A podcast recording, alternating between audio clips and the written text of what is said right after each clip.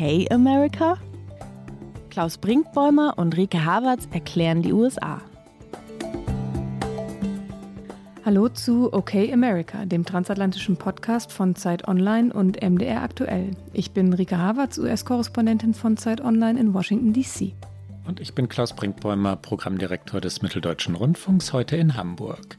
Rike, du warst im Sunshine State, Florida und äh, du musst uns, also den Hörerinnen und Hörern und auch mir, davon berichten. Florida ist ein streng republikanischer Staat.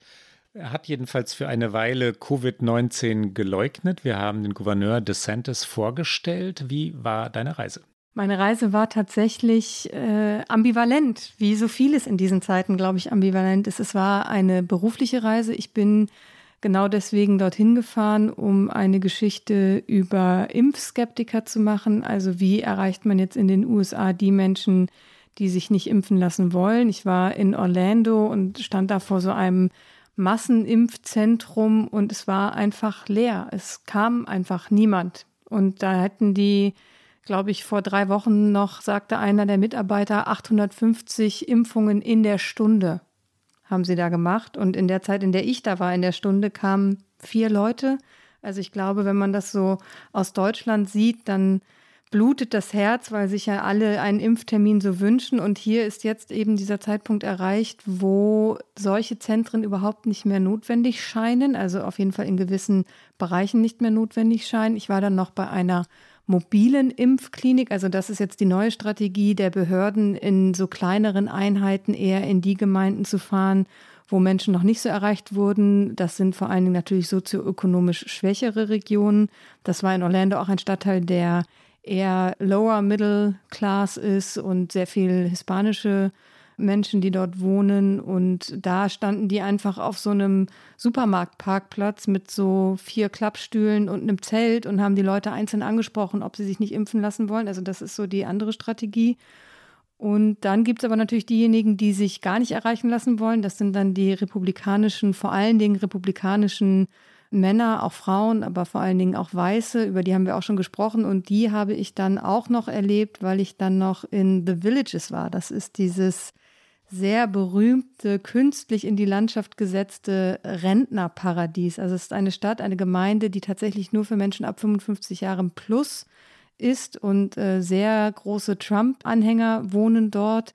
Und da sind am Wochenende Matt Getz und Marjorie Taylor Greene aufgetreten, also zwei Abgeordnete aus dem Repräsentantenhaus in Washington, die eher zum, sage ich mal, äußerst rechten Rand der Partei gehören, große, loyale Trump-Befürworter und die haben da eine Veranstaltung gemacht. Es war schwer teilweise mit anzusehen. Es war so ein, man fühlte sich wieder wie zu so Wahlkampfzeiten, als Trump diese Veranstaltung gemacht hat und ähm, die Rentnerinnen und Rentner, und es waren wirklich, also ich habe das Durchschnittsalter erheblich gesenkt, würde ich behaupten. Und ähm, die haben alle, hatten alle Trump-Hüte auf und einer trug sogar Trump-Socken und Make America Great Again und Getz und Green haben die richtig aufgepeitscht und haben gesagt, das ist jetzt der Kampf, nicht mehr nur länger Republikaner gegen Demokraten, sondern wir gegen das Establishment. Also die haben auch offen zum Kampf gegen die eigene Partei aufgerufen, wenn diese Partei sich gegen sie und damit gegen Trump stellt. Und es war anstrengend, das mit anzusehen, aber ich finde, es ist ja wahnsinnig wichtig, weil man darf das nicht verdrängen. Und wir reden ja auch immer wieder darüber, dass natürlich diese Menschen, die Trump gewählt haben, nicht einfach verschwunden sind. Und die konnte man in Florida am Wochenende auf jeden Fall wieder beobachten. Und zentrale Thesen, ich nehme sicherlich an Wahlbetrug, also das, äh, der angebliche Wahlbetrug muss man natürlich sagen, dass Joe Biden ein illegitimer Präsident sei, dass Donald Trump um die Wahl betrogen worden sei. Du nickst. Ähm. Auf jeden Fall, ja, ganz groß. Die beschreiben das mittlerweile mit dem rhetorischen Kniff, es ging ihnen um Election Integrity, also um Wahlintegrität. Darum geht es ihnen. Also das ist so äh, die rhetorische Fassung, die man jetzt dafür findet. Und welche Position haben die beiden in Sachen Covid-19 und Impfungen eingenommen? Das war ja gerade unser Thema. Da wurde gar nicht viel drüber gesprochen, weil äh, das ist einfach kein Thema mehr in diesen Kreisen. Es war auch niemand da mit Maske, niemand. Ähm, das war in einem Hotel, in einem sehr kleinen Saal, also einem zu kleinen Saal. Sie haben wahrscheinlich nicht damit gerechnet, dass tatsächlich so viele Leute kommen. Und außer den Medienvertretern habe ich niemanden mit einer Maske gesehen. Und deswegen war das in den Reden gar kein Thema. Ich finde ja wirklich ähm, verblüffend, dass jetzt gerade wenn wir mal Deutschland und die USA miteinander vergleichen, sich das Bild wieder dreht. Ja, wir haben in den vergangenen Wochen davon gesprochen, wie robust und richtungsstark die USA geworden waren, da die beiden Regierungen wirklich mit einem Konzept, einem Plan angetreten ist und einem Verständnis von Logistik, das dazu führte, dass der Impfstoff oder die vielen Impfstoffe, die ja noch unter Trump bestellt worden waren, tatsächlich schlau verteilt wurden und eingesetzt werden konnten. Drei Millionen Menschen, die teilweise pro Tag geimpft werden konnten, ließen das so aussehen, als würden die USA rasant vorankommen, während in Deutschland alles so stockte. Und jetzt aber ist Deutschland, das natürlich zaghafter in Gang kam, wenn man es mal so formulieren will, immer noch stabil unterwegs. Es wirkt halbwegs solidarisch, es wirkt nicht so verbohrt, es wirkt nicht äh, derart polarisiert wie die USA. Während aus den USA man jetzt äh, ja die These mehrfach hören und lesen kann, dass Herdenimmunität wirklich nicht erreicht werden würde. Ne? Dass das von Wissenschaftlern ausgeschlossen wird, weil viel zu viele Anhänger und Anhängerinnen der Republikaner sagen, sie wollen sich nicht impfen lassen, sie werden sich nicht impfen lassen. Ähm, es hieß ja mal, 60 Prozent der Bevölkerung würden genügen für Herdenimmunität. Davon sind die Wissenschaftler jetzt weg, weil das mutierte Virus ähm, eher ja 90 Prozent Geimpfte verlangt, wenn das jetzt ein richtig formulierter Satz ist. Diese 90 Prozent aber werden auf gar keinen Fall erreicht werden und man kann diese, zumindest die Frage stellen, ich frage dich, Rike, werden die USA doch noch an Covid-19 scheitern? Ich weiß nicht, ob sie daran scheitern werden, aber sie haben jetzt diesen kritischen Punkt erreicht, der, glaube ich, in vielen Ländern dann irgendwann erreicht wird, dass alle, die geimpft werden wollten, die sind geimpft. Und jetzt beginnt eben dieses mühsame, wirklich gefühlt an jede Tür einzeln klopfen. Und ich weiß nicht, ob sie daran scheitern. Ich glaube, dass irgendwann und das wird ja auch in, teilweise von Wissenschaftlern schon angedeutet, man dann damit leben muss, dass keine Herdenimmunität erreicht wird, dass das auch nicht unbedingt notwendig wird, weil es mit anderen Maßnahmen gemeinsam dann trotzdem dazu führen kann, dass man natürlich das Land wieder öffnet, aber natürlich versuchen alle, also die Dr. Faucis dieser Welt, versuchen natürlich, jeden Einzelnen zu erreichen. Der war jetzt in diesen Tagen bei Jimmy Kimmel, also im Late Night Talk und hat wieder davon gesprochen, warum es wichtig ist, dass man sich auch impfen lässt, wenn man jung und gesund ist, weil es nicht nur um die eigene vermeintliche Unverwundbarkeit ginge, sondern eben auch um die gesellschaftliche Verantwortung. Also das ist die Debatte hier. Und natürlich hängt daran auch sehr viel wie geht es mit der Wirtschaft weiter? Und damit sind wir schon fast bei unserem Thema der heutigen Sendung. Aber vielleicht ein Wort noch dazu.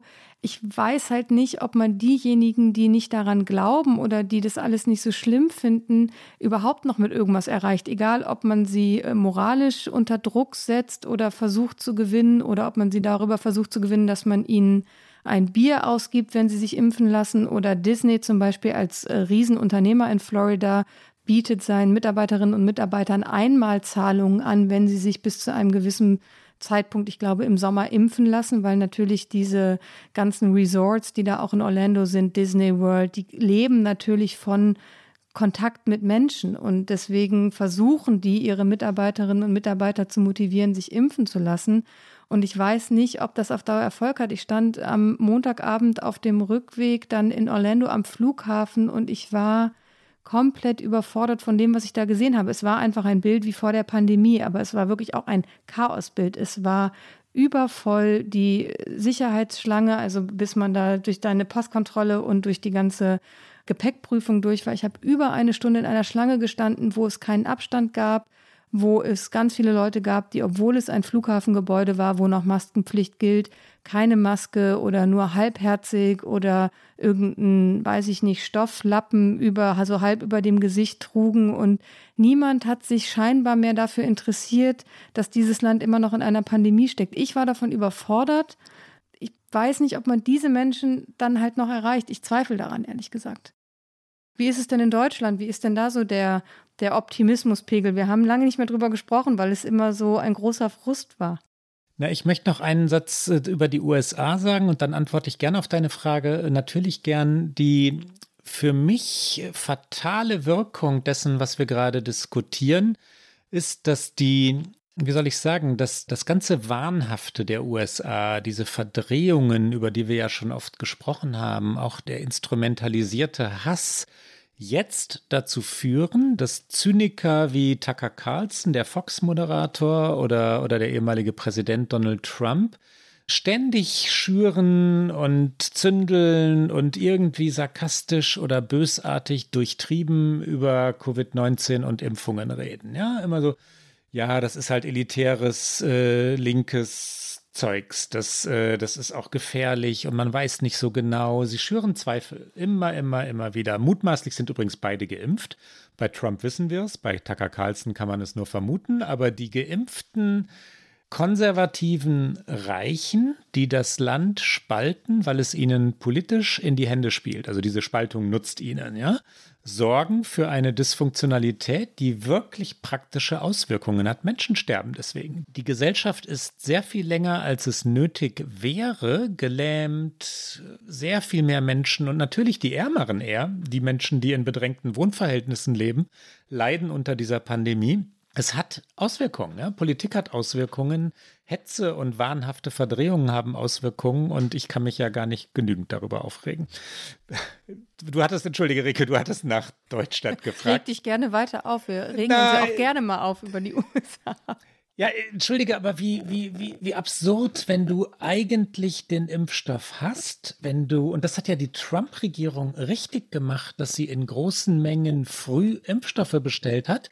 Und dann kamen die beiden Regierungen nach meinem Verständnis genau zum richtigen Zeitpunkt ins Amt am 20. Januar, als es nämlich dann um Logistik, um äh, um präzise Planung, um Nachhaltigkeit ging. Sie könnten es schaffen. Sie haben die Impfstoffe und du hast gerade die leeren Impfzentren beschrieben. Alle Vorrichtungen sind da. Und sie wollen aber nicht. Ähm, wie soll man es nennen? Zynisch, ne? Anders kann man es ja gar nicht nennen. Gerade jetzt ganz kurz vor der Aufnahme kam tatsächlich auch noch eine Mail aus dem Weißen Haus, dass man jetzt künftig auch mit einem der Fahrdienste hier, also Uber oder Lyft, kostenfrei zu einem Impftermin fahren könnte. Also wenn man nicht die Möglichkeit hat, mit dem eigenen Auto, wenn man keins hat oder wenn man nicht mal das Geld für einen Bus hat, die es ja hier auch nur sehr eingeschränkt gibt, dann kann man sich jetzt auch auf Kosten der Regierung tatsächlich ein Taxi bestellen, um zu einem Impfzentrum zu fahren oder zu einer Apotheke, wo geimpft wird. Und also die beiden Regierungen versucht wirklich, muss man sagen, alles, um diesen vorhandenen Impfstoff auch unter die Leute zu bringen, tatsächlich. Um kurz auf deine Frage zu antworten, äh, ich könnte ganz lange über Annalena Baerbock und äh, Laschet und Scholz und vielleicht sogar über Boris Palmer reden, aber das wollen wir nicht. Wir machen einen Amerika-Podcast. Okay, Berlin sagen. Okay, Germany oder so. Und dann, ähm, aber die Stimmung, was Covid-19 und Impfungen angeht, ist in Deutschland inzwischen gewandelt, zuversichtlicher. Es, äh, Generalisierungen sind immer heikel, aber so nehme ich es jedenfalls wahr. Viel mehr Menschen sind geimpft. Die Quote der Geimpften pro Tag ist deutlich gestiegen. Nach meinem Gefühl, höchst subjektiv selbstverständlich, äh, kommt ein Optimismus zurück und das Gefühl, doch, wir werden das schaffen. Und das ist wirklich interessant, wie diese Kurven die USA und Deutschland betreffend immer so einander kreuzen und dann wieder auseinandergehen. Ne? Dann kommen wir doch mal wieder zurück zu der Kreuzung, die uns in die USA führt, und zwar in die Öffnung des Landes, die ja hier doch deutlich weiter vorangeschritten ist als in Deutschland.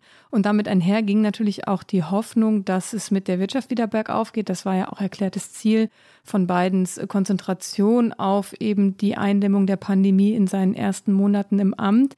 Und obwohl eben so viel hier schon wieder offen ist, obwohl die Impfquote relativ hoch ist, ist es nicht so, dass der Arbeitsmarkt jetzt explodiert ist. Und woran das liegt und warum Republikaner natürlich Demokraten dafür verantwortlich machen und warum es auch um grundsätzliche Fragen nach dem Sozialstaat wieder einmal geht, darüber sprechen wir in dieser Sendung. Vielleicht an dieser Stelle ein kurzer Überblick. Am vergangenen Freitag gab es die Zahlen des Arbeitsmarktes, die Jobzahlen für den April. Und statt der von Wirtschaftswissenschaftlern erwarteten eine Million neuer Stellen wurden im April lediglich 266.000 neue Jobs geschaffen ein sehr viel schwächerer Aufschwung als erwartet und ein deutlicher Dämpfer für die beiden Regierungen und dafür, wie die Bevölkerung eben diese Regierung auch wahrnimmt. Es gab zwar viele Neueinstellungen in Bereichen wie ja, Gastronomie, Freizeitbranche und Erziehung, weil Restaurants teilweise wieder öffnen. New York City übrigens öffnet relativ offensiv im Moment. Es sind wieder Menschen bei Baseballspielen, bei Basketballspielen. In Florida ist sowieso, by the way, natürlich alles auf. Also da gibt es keinerlei Einschränkungen und überall, wo man vorbeigefahren ist, sah man Schilder. Help Wanted, wir stellen ein. Also tatsächlich diese ganze Serviceindustrie, die jetzt wieder anläuft, äh, da sind tatsächlich wären Jobs. Du erinnerst dich an meinen Get-Out der vergangenen Woche, die New York Knicks, ne? Ja. Ein historischer Sieg gegen die Los Angeles Clippers, das mutmaßlich wirklich beste Team dieser Saison, den großen Titelfavoriten. Und die Knicks haben gewonnen und es wäre ein Jammer gewesen, wenn keine Zuschauer in der Halle gewesen wären. Es waren, es waren welche da, Rike. Wir kommen zum Thema zurück. Es gibt also Neueinstellungen. Zugleich gingen aber auch Arbeitsplätze verloren. In der Zeitarbeit, bei Kurierdiensten. Insgesamt waren der Statistik zufolge im April knappe 10 Millionen Menschen, exakte 9,8 in den USA arbeitslos, 9,8 Millionen. Eine immer noch enorm hohe Quote. Das sind die USA so nicht gewohnt. Sie haben sich langsam daran gewöhnt in, in Corona-Zeiten. Die Arbeitsmarktzahlen sind ein echter Dämpfer, wenn es darum geht, die Wirtschaft wieder anzukurbeln. Man kann ja sagen, dass durch die Pandemie die Beschäftigung äh, Anfang 2020 wirklich im Rekordtempo eingebrochen ist. Wir haben oft über die, ähm, die vielen Millionen, die ihren Job verloren haben, damals geredet. Seitdem erholt sich der Arbeitsmarkt, aber äh, zackhaft, langsam. Die New York Times hat gerade von Zahlen, also angesichts der Zahlen von einer dramatischen Verlangsamung ähm, gesprochen. Und das erklärt, warum wir es thematisieren. Das macht etwas mit dem Land und das macht etwas mit der Regierung. Das macht auf jeden Fall etwas mit der Regierung. Im März hatte es nämlich noch gute Arbeitsmarktzahlen gegeben und die hatten nämlich diese Hoffnung geweckt, dass sich diese Erfolge der Impfkampagne vor allen Dingen der beiden Regierungen und die damit verbundene Wiederaufnahme der wirtschaftlichen Aktivitäten, also sprich Restaurants, Reisen, einfach wieder Konsum, dass sich das nachhaltig positiv auf den Arbeitsmarkt auswirken könnte. Im März gab es nämlich einen Anstieg von 770.000 neuen Jobs. Das war natürlich im Vergleich jetzt zum April eine enorme Summe und die Wirtschaft auch insgesamt mit einem ganz guten Wachstum ins neue Jahr gestartet. Das Bruttoinlandsprodukt stieg von Januar bis März mit einer auf das Jahr hochgerechneten Rate von 6,4 Prozent. Und äh, diese Impulse kamen vor allen Dingen tatsächlich durch wieder privaten Konsum. Die amerikanische Wirtschaft läuft ja grundsätzlich sehr viel über eben diesen privaten Konsum. Deswegen war es teilweise auch im vergangenen Jahr für die Amerikaner besonders bitter. Und jetzt läuft dieser Konsum wieder an. Aber Jetzt am vergangenen Freitag waren die Zahlen eben derart schlecht für den April, dass Joe Biden sich sogar genötigt sah, vor die Presse zu treten und diese Arbeitsmarktzahlen zu kommentieren. Biden sagte wörtlich, dies sei kein Sprint, sondern ein Marathonlauf. Wir sind immer noch dabei, uns aus einem wirtschaftlichen Kollaps herauszuwinden. Auch das ist ein Zitat. Und dann äh, kommt Biden im O-Ton. Der heutige Bericht ist eine Widerlegung des losen Geredes, dass die Amerikaner einfach nicht arbeiten wollten, also des Geredes von der Faulheit. Damit greift er die republikanische Position auf. Wir kommen darauf später noch. Jetzt kommt wieder Biden. Ich weiß, dass einige Arbeitgeber Probleme haben, Stellen zu besetzen, aber was dieser Bericht zeigt, ist, dass es ein viel größeres Problem gibt, dass unsere Wirtschaft immer noch acht Millionen Arbeitsplätze weniger hat als zu Beginn dieser Pandemie. Die Daten zeigen, dass mehr Arbeiter auf der Suche nach Jobs sind und viele finden keine. Hier also Joe Biden.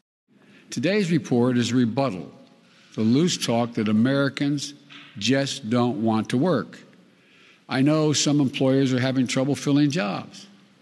But what this report shows is that there's a much bigger problem, notwithstanding the commentary you might have heard this morning. It is that our economy still has 8 million fewer jobs than when this pandemic started.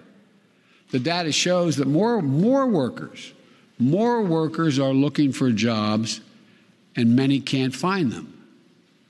While jobs are coming back, there's still millions of people out there looking for work. Und es war, genau wie du es gesagt hast, eine direkte Antwort auf die Wirtschaft, denn die hatten auf diese Arbeitsmarktzahlen natürlich auch entsprechend reagiert.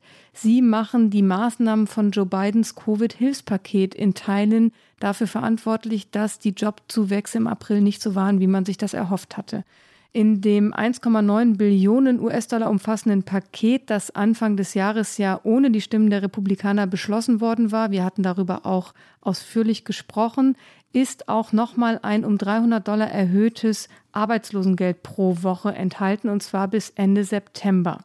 Und die US Chamber of Commerce, das ist der Lobbyverein, die Lobbyvertretung der US-Konzerne, rechnete aus, dass mit dieser staatlichen Zusatzzahlung einer von vier US-Beschäftigten mehr Geld nach Hause trägt, als wenn er Vollzeit arbeiten würde. Und das Fazit der Lobbyorganisation ist danach natürlich, die Arbeitnehmerinnen und Arbeitnehmer haben keine Lust und vor allen Dingen keinen Anreiz mehr, sich einen neuen Job zu suchen. Es ist das klassische amerikanische Konfliktthema oder der Konflikt zwischen liberal und konservativ. Die Frage nämlich, wie viel Staat ist gewollt, wie viel Eingriff ist gewollt und ist es nicht in Wahrheit schädlich, wenn Washington sich in das Leben der Bevölkerung einmischt. Das ist die republikanische Position, dass also Joe Biden dafür sorge, dass die Menschen zu träge sein, zu faul sein, zu arbeiten. Das wird zur republikanischen Erzählung. Und die hat historische Wurzeln, diese Erzählung. Wir kommen darauf später noch. Aber das ist ein Verständnis, das wir so in Europa nicht kennen, Rike. Das ist ähm, ja uramerikanisch, so kann man es schon nennen. Ja, es ist sehr uramerikanisch. Es ist ein ganz klassisches Manöver der Republikaner und gleichzeitig finde ich es interessant, weil es ihnen in diesem Moment einen Hebel gibt, um Biden dort anzugreifen, wo er sich bislang nicht besonders angreifbar gemacht hat, nämlich was Wirtschaft angeht. Und das ist ja ein klassisches Feld für die Republikaner. Und sie mussten bislang, da konnten sie nicht so wahnsinnig viel sagen, weil Biden eben nicht der ganz linke Präsident ist, der jetzt äh, skandalöse aus konservativer Sicht Wirtschaftspolitik betreiben würde. Aber mit diesen 300 Dollar haben sie jetzt ihren Hebel gefunden und sie steigen voll drauf ein. Es gibt mehrere republikanische Gouverneure, unter anderem in Arkansas, Montana und South Carolina, die bereits angekündigt haben, diese zusätzlichen Leistungen für Arbeitslose in ihren Staaten auslaufen zu lassen. Greg Gianforti, der Gouverneur von Montana, hat in einer Stellungnahme mitteilen lassen, fast jeder Sektor in unserer Wirtschaft steht vor einem Arbeitskräftemangel. Die enorme Ausweitung der Arbeitslosenunterstützung schadet jetzt mehr, als dass sie nützt. In Montana wird übrigens auch eine Unterstützung für Zeitarbeiter und Leute, die in der, hier heißt es Gig Economy arbeiten. Ich glaube, der Begriff ist auch schon nach Deutschland rübergeschwappt. Also Leute, die sich von Job zu Job hangeln, teilweise vier Jobs gleichzeitig haben, die immer nur temporär sind. Die bekommen ab Ende Juni auch keine Pandemic Unemployment Assistance mehr, wie es hier heißt. Das war eben ein gesondertes Programm nochmal für Menschen, die nicht in Festanstellungen arbeiten. Und in Montana bekommen dafür jetzt diejenigen einen Bonus, die sich einen Job suchen. Also da kehrt man äh, das Geld in eine andere Richtung um. Auch in Arkansas hat der republikanische Gouverneur Asa Hutchinson gesagt, vielen hätte es geholfen, dieses Geld, aber jetzt müsse man wieder dazu zurückkehren, endlich die Jobs zu promoten. Und der dritte in diesem Bunde ist Henry McMaster, Gouverneur von South Carolina. Der sagte, der Arbeitskräftemangel werde zum großen Teil durch die zusätzlichen Arbeitslosengelder verursacht. Mitch McConnell, der durchaus durchtriebene, das Wort hatten wir heute auch schon mal, durchaus diabolische, immer auf seinen Vorteil bedachte Minderheitenführer, dieses Wort weiß ich allerdings zu schätzen, des Senates, Mitch McConnell also sagt, wir haben die Umgebung mit Schecks überschwemmt, ähm, die, ich bin sicher, jeder gerne bekommt. Und was ich von Geschäftsleuten, Krankenhäusern, Pädagogen aus allen Staaten höre, ist bedauerlicherweise, dass es für viele Amerikaner tatsächlich lukrativer ist, nicht zu arbeiten als zu arbeiten. Wir haben also einen Arbeitskräftemangel und wir haben eine steigende Inflation. Beides steht in direktem Zusammenhang mit dem Covid-Hilfspaket. Ein Satz noch äh, zur Erklärung. Mitch McConnell seien seine konservativen Positionen natürlich gegönnt. Der, mein, mein ironisches Lachen vor einer halben Minute hat damit zu tun, dass er so zynisch sich immer Donald Trump unterworfen hat, so windig in den vergangenen ähm, vier Jahren ja eher alles mitgetragen hat, was Trump gemacht hat und auch jetzt die Lüge vom Wahlbetrug mitträgt, obwohl er im Kongress war, als am 6. Januar der Kongress angegriffen wurde. Das ist zynische Politik und nur deswegen, ich fand gerade, dass ich diese Erklärung nachreichen sollte, weil uns mitunter Hörerinnen und Hörer sagen, wir seien nicht ganz objektiv und ich wage zu behaupten, doch sind wir. Mitch McConnell ist ein zynischer Machtpolitiker. Ja, ich finde es gut, dass du es nochmal gesagt hast. Ich habe nämlich, während du gelächelt hast, habe ich sehr lautlos gelächelt, weil natürlich ich auch nicht bestreiten kann, dass dieses Minderheitenführer mir auch immer sehr leicht jetzt über die Lippen geht und alles, was du sagst, ist richtig und es geht ja noch weit darüber hinaus. Er hat ja auch schon unter Barack Obama als erklärtes Ziel ausgegeben, diese Präsidentschaft zu blockieren, es zu einer One-Term-Presidency zu machen, also zu verhindern, dass Barack Obama noch eine zweite Amtszeit bekommt. Das ist alles legitim, das muss die äh, Opposition wollen, aber mit den Mitteln der reinen Blockade und der wirklichen, ja, mit einer Eiseskälte und einem Zynismus, der wirklich, glaube ich, da, ja, da bleibt nicht viel, als zu sagen, so stellt man sich Politik machen nicht vor. Ich bin gespannt, wo dieser Konflikt äh, enden wird, ob er enden wird, wohin er das Land führen wird. Ähm, kann ein Konflikt ein Land führen? Nein, wo das Land, äh, wo das Land landen wird, ähm, weil, weil es natürlich nicht ausgemacht ist. Ja, Joe Biden hat wirklich einen verblüffenden Mut bewiesen in seinen ersten, äh, inzwischen ja so 120 Tagen, würde ich jetzt schätzen. Er sagt auch jetzt, Kinderbetreuungsengpässe, Schulschließungen und die Angst vor einer Covid-Ansteckung würden die Schaffung von Arbeitsplätzen behindern. Er kämpft für seine eigene Politik. Demokraten oder in dem Fall Demokratinnen wie Elizabeth Warren sagen in diesen Tagen, dass die Kinderbetreuung oder die fehlende Kinderbetreuung also fehlende Sozialleistungen das wahre Problem der USA seien und dass es nun wahrlich nicht richtig sei, nun aufzuhören, weil die Republikaner den Druck erhöhen, sondern ganz im Gegenteil, es fange erst an. Ich bin sehr gespannt, äh, wie, wie gerade schon gesagt, wohin das führen wird. Wir haben noch ein zweites äh, Joe Biden-Zitat. Biden sagt, der letzte Kongress, bevor ich Präsident wurde, gab Unternehmen über 1,4 Billionen Dollar Covid-Hilfe und die Betonung liegt hier auf dem Wort Unternehmen Unternehmen bekamen dieses Geld. Der Kongress mag dieses Geld bewilligt haben, aber das Geld kam vom amerikanischen Volk. Und es ging vom amerikanischen Volk an amerikanische Unternehmen, viele von ihnen große Unternehmen, um denen zu helfen, die Pandemie zu überstehen und ihre Türen offen zu halten. Meine Erwartung, ich zitiere immer noch Joe Biden, ist, dass diese Unternehmen, wenn unsere Wirtschaft wieder läuft, faire Löhne und sichere Arbeitsumgebungen bieten. Hier also Joe Biden im Originalton. The last Congress, before I became president, gave businesses over $1.4 trillion in COVID relief. Congress may have approved that money, but let's be clear the money came from the American people, and it went from the American people to American businesses, many of them big businesses, to help them get through this pandemic and keep their doors open. I'm not questioning it. It was the right thing to do. But my expectation is that as our economy comes back, these companies will provide fair wages and safe work environments. And if they do, they'll find plenty of workers.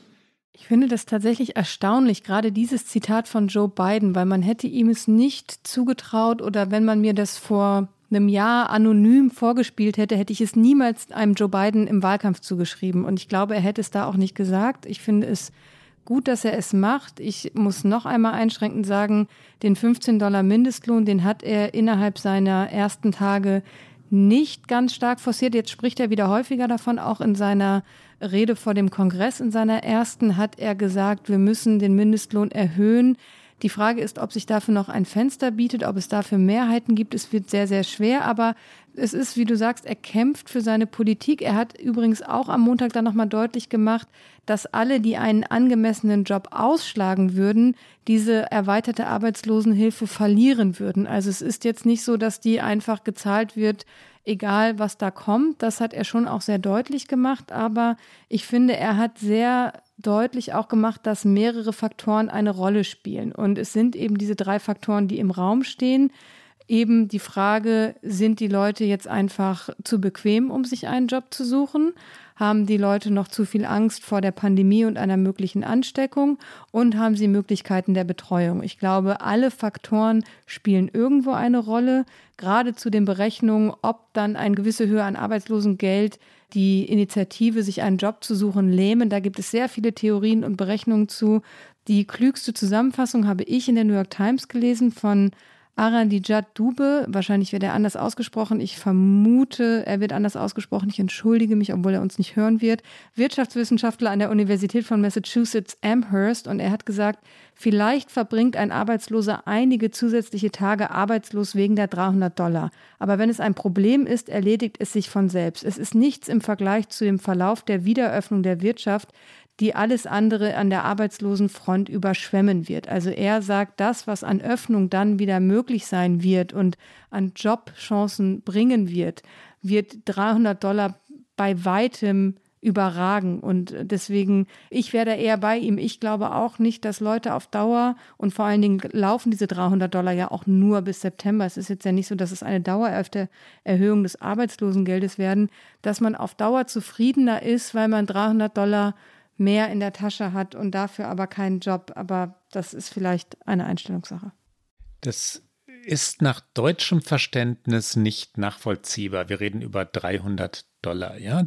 Der Zynismus, auch das Wort hatten wir heute schon mal, der Republikaner ist auch deswegen Zynismus zu nennen, weil, weil sie ja nun immer die Steuern für, für gerade die Reichen gesenkt haben, weil sie alles für Konzerne ermöglicht haben, aber nicht für die Menschen, von denen sie gedacht haben, die wählen uns sowieso nicht. Also die schwachen Amerikanerinnen und Amerikaner, sozial schwachen meine ich damit natürlich nur in Alabama oder in anderen Bundesstaaten, strukturschwachen Bundesstaaten Bernie Sanders, der nun wirklich links steht nach amerikanischem Verständnis, äh, nach deutschem Verständnis eher ein gemäßigter Sozialdemokrat wäre, hat gesagt, wer heute ein Milliardär in Amerika ist, ist wahrscheinlich seit dem Beginn der Pandemie noch viel reicher geworden. Wer ein Fast-Food-Arbeiter ist, also ein McDonalds-Angestellter oder ähnliches, der den staatlichen Mindestlohn von 7,25 Dollar pro Stunde bekommt, hat seit mehr als einem Jahrzehnt keine Lohnerhöhung gesehen und diese Zahl stimmt. Ja? Wie absurd ist das? Das ist jetzt das Ende des Sanders-Zitats, das wir nicht im Originalton einspielen können, weil er es getwittert hat. Aber die Einschätzung ist mehr als reine Polemik, sie ist durch Fakten gedeckt. Bernie Sanders, was dieses Thema angeht, wie immer auf dem Punkt, wenn ich jetzt auch noch mal ein letztes Mal in dieser Sendung den Zynismus bedienen würde, 300 Dollar reichen für ein gut situiertes Paar in Washington DC nicht, um an einem Wochenende gut essen zu gehen wenn sie richtig gut essen gehen wollen. Da sind die 300 Dollar sehr, sehr schnell weg. Insofern ist es ja auch immer eine Frage von Perspektive, was man so mit 300 Dollar macht und was, wie lang es reicht. Eine, finde ich, auch sehr wichtige Frage in der ganzen Debatte ist natürlich die, wie werden Kinder gerade in den USA betreut? Und noch sind immer nicht alle Schulen hier geöffnet. Es gibt immer noch sehr, sehr viele Menschen, die ihre Kinder zu Hause im Homeschooling betreuen müssen. Es geht auch die Debatte natürlich ähnlich wie in Deutschland weiter. Was macht man mit pflegebedürftigen Angehörigen, die nicht in einer Pflegeeinrichtung sind? Alle diese Menschen könnten jetzt gerade ihren, äh, ihr Haus noch nicht verlassen, um wieder einen Job anzunehmen, der eben nicht Homeoffice-kompatibel ist. Ich habe zum Beispiel den Luxus, ja hier in meinem Homeoffice arbeiten zu können. Ich muss nicht raus und Menschen in einem Lokal bedienen. Ich muss nicht in der Küche stehen und äh, Eggs Benedict zubereiten. Insofern könnte ich meinen Job versuchen noch zu vereinbaren, natürlich mit all diesen Hürden, die auch am Ende der Pandemie noch da sind. Aber viele Menschen, die eben auf Jobsuche sind, können das gerade in den USA noch nicht. Und deswegen ist das auch wieder eine Schleife zurück zu Elizabeth Warren, die natürlich aus meiner Sicht recht hat, dass sie sagt, das ist einer der entscheidenden Faktoren für die Zukunft der USA. Und damit finde ich, ist auch der American Families Plan, das ist ja der dritte Baustein in Bidens großen Gesetzesinitiativen der ersten 100 Tage, mit sein wichtigstes Element oder ich finde das, worum sie am meisten kämpfen sollte, weil darin wäre festgeschrieben, Ausbau von Kinderbetreuung, bezahlte Elternzeit, all diese Dinge, die für uns in Deutschland relativ selbstverständlich sind. Und auch die spielen natürlich jetzt gerade in dieser Phase der Öffnung des Landes noch eine zentrale Rolle.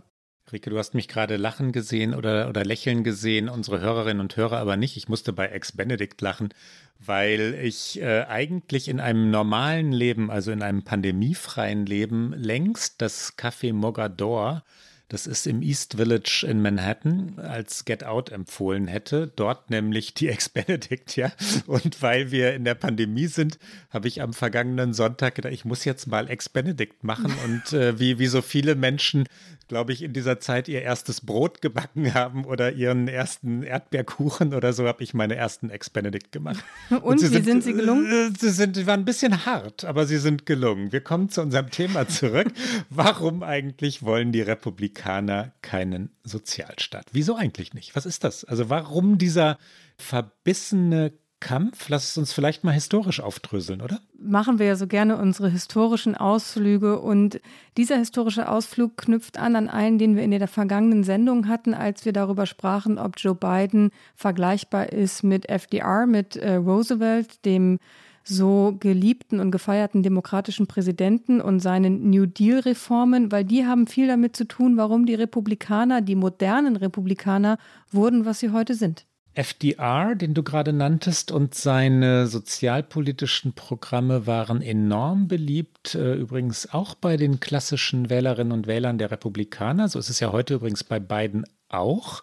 Äh, ich bin gespannt, kurzer Exkurs in die Gegenwart, ob die Republikaner mit ihrer Ablehnung wirklich Erfolg haben werden, weil ihre Anhängerinnen und Anhänger die beiden Sozialprojekte erst einmal mögen. Ja? Aber zurück in die Geschichte. Zwischen 1932 und 1980 gewannen die Republikaner ganze vier Präsidentschaftswahlen und sie hatten auch nur vier Jahre lang eine tatsächliche Mehrheit im Kongress, das heißt die Kontrolle über beide Kammern. Der erste republikanische Präsident nach 1932 war dann Dwight D. Eisenhower, der von 1953 bis 1961 Präsident war. Er war ja, wie soll man sagen, ein Zentrist. Er setzte sich für Gleichberechtigung ein, für Gleichstellung, äh, teilweise auch auf Druck des Supreme Courts. Wir wollen ihn jetzt auch nicht überhöhen und zu einem Liberalen erklären. Das war Eisenhower nun gewiss nicht.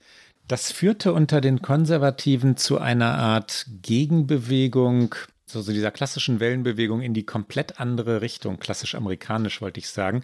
Schließlich 1964 zu der Nominierung des sehr konservativen, sehr weit rechts stehenden Barry Goldwater für die Präsidentschaft.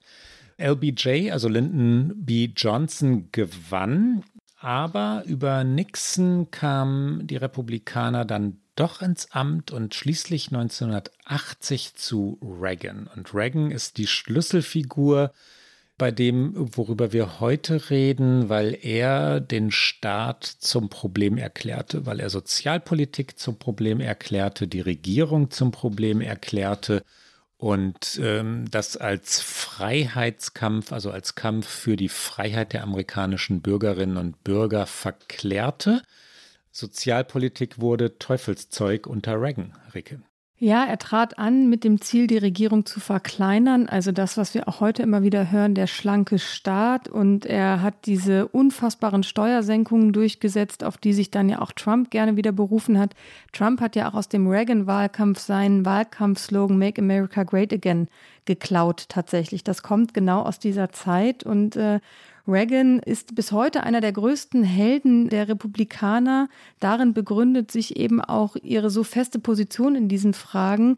Die Politik des freien Marktes unter Reagan wurde tatsächlich Reaganomics genannt, also nicht Economics, sondern Reaganomics, weil er diese Ära begründete. Und wir hören mal einmal rein in eine Rede von Reagan aus dem März 1981. Also da war er gerade gewählt und es ist eins seiner berühmten Zitate.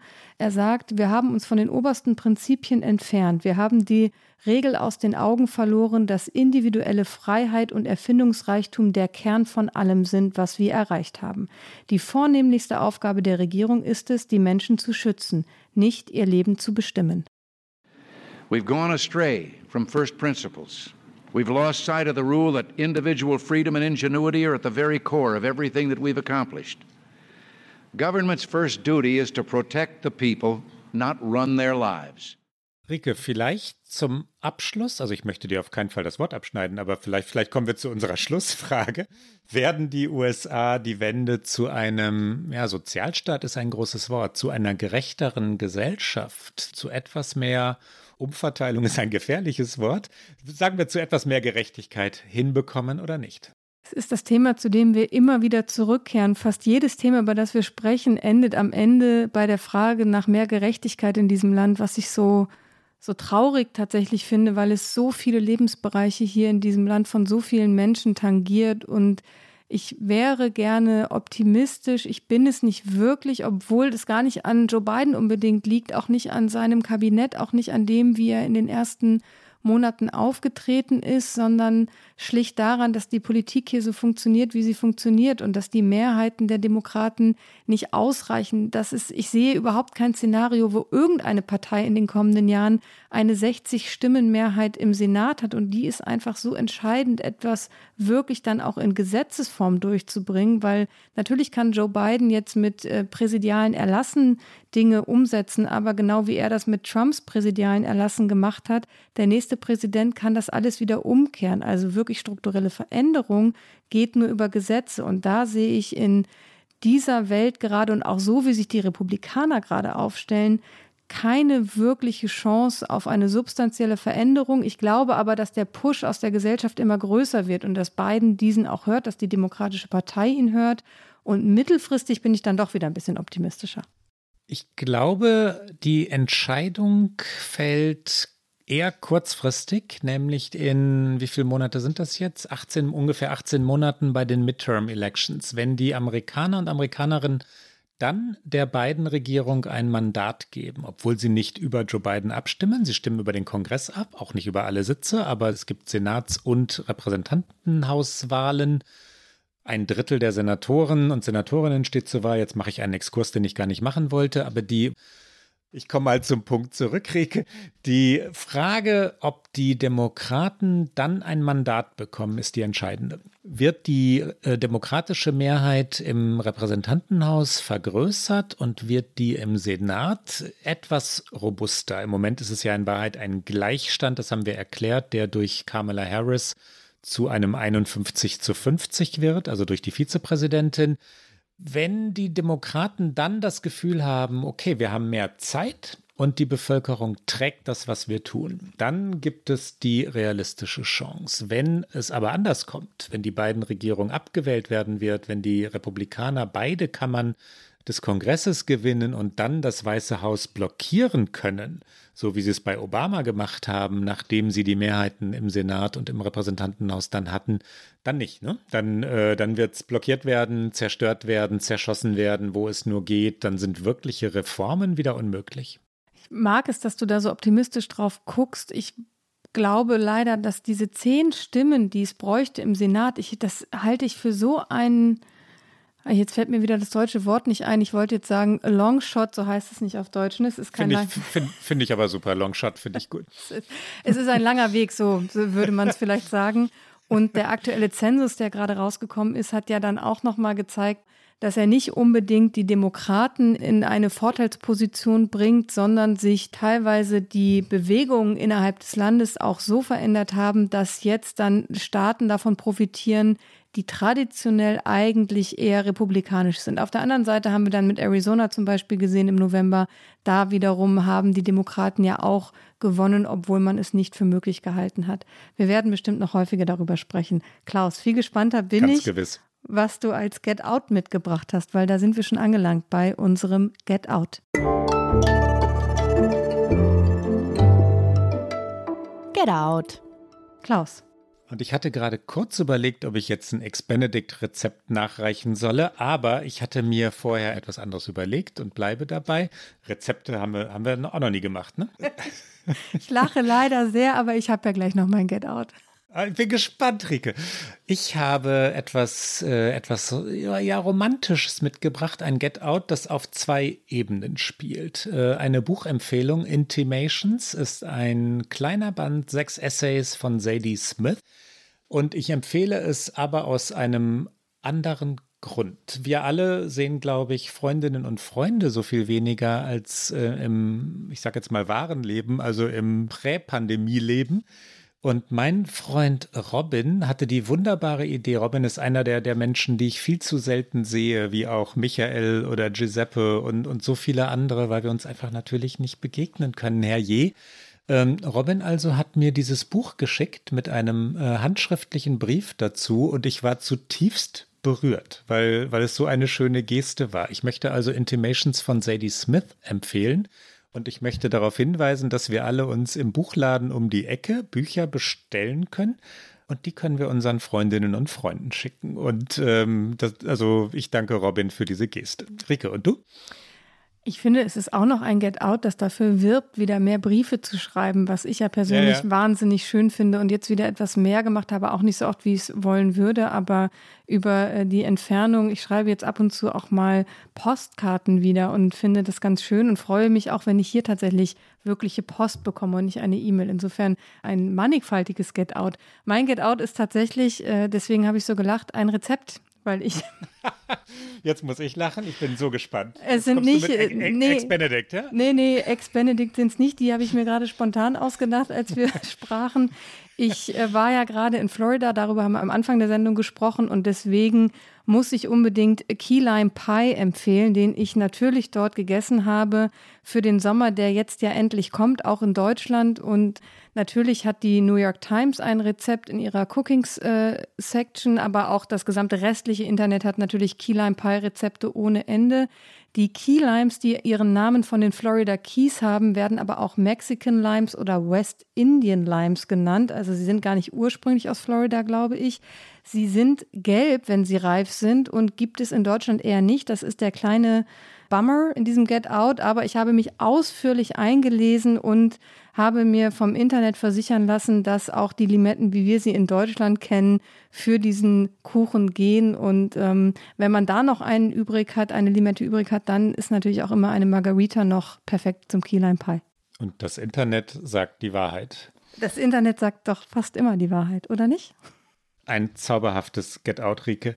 Das, liebe Hörerinnen und Hörer, was für heute mit OK America. Sie hören uns immer donnerstags, das wissen Sie, auf Zeit Online, auf mdr.de, in der ARD-Audiothek und auf allen guten Podcast-Kanälen.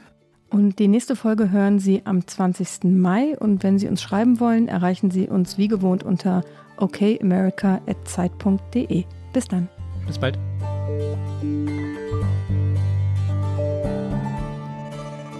Okay America ist ein Podcast von Zeit Online und MDR aktuell.